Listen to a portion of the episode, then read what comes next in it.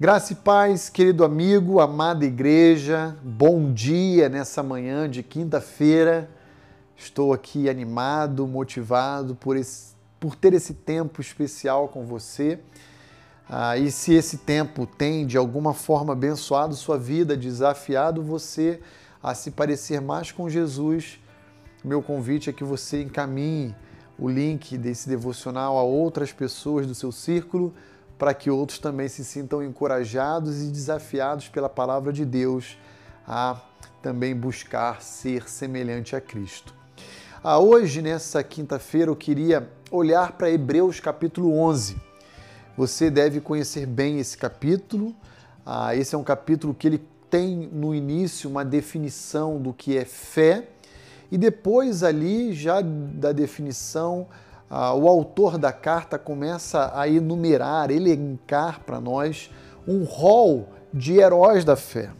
E quem são esses heróis da fé? Heróis da fé, na verdade, são todos os santos do Antigo Testamento que o autor da carta tem em mente. Então ele vai citar Abel, ele vai citar Moisés, ele vai citar Abraão. Mas quando a gente chega no verso 5, ainda no iníciozinho da, do capítulo, nós encontramos um personagem histórico muito interessante, ah, não muito explorado por Moisés no registro do livro de Gênesis, mas um tanto curioso e admirável, inspirador. E esse personagem chama-se Enoque. Então, olha comigo que diz Hebreus 11, verso 5. Pela fé, Enoque foi transladado de, eh, para não ver a morte não foi achado porque Deus o transladara, pois antes da sua transladação obteve testemunho de haver agradado a Deus.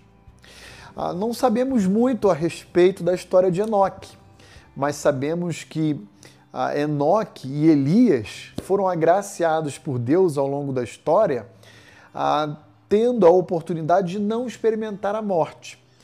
O relato da história de Enoque, um relato breve, se encontra em Gênesis capítulo 5.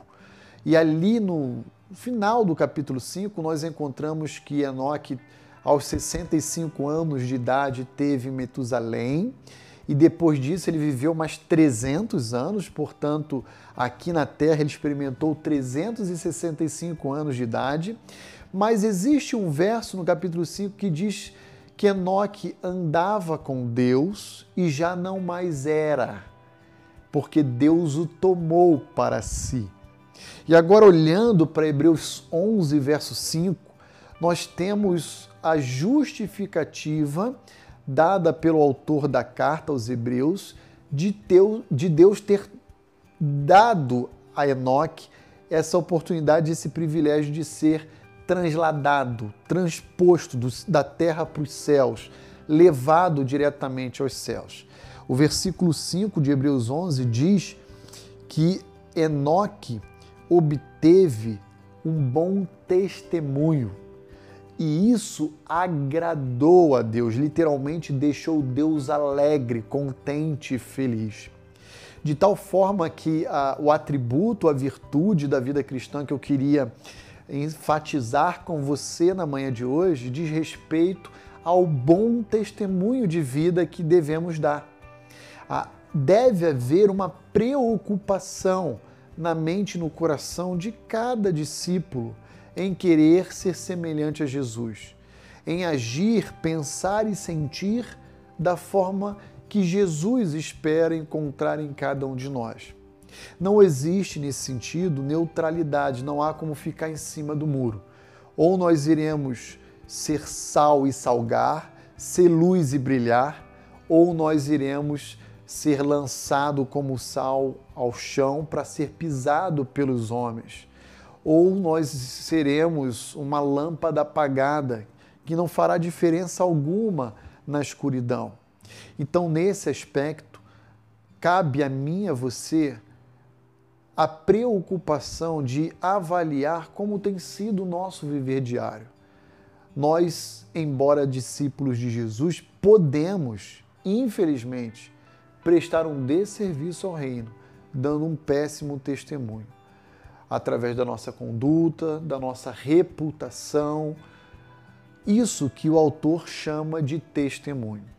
O meu convite a você é que você possa, à semelhança de Enoque, agradar a Deus, deixar o coração de Deus alegre, feliz, satisfeito com o seu comportamento, com a sua conduta, com o seu testemunho. Cuidado para que as más conversações não venham a corromper os seus bons costumes. Cuidado para que ah, o mundo em trevas no qual nos encontramos inseridos não venham a influenciar o seu discurso, a sua forma de pensar, os seus sentimentos.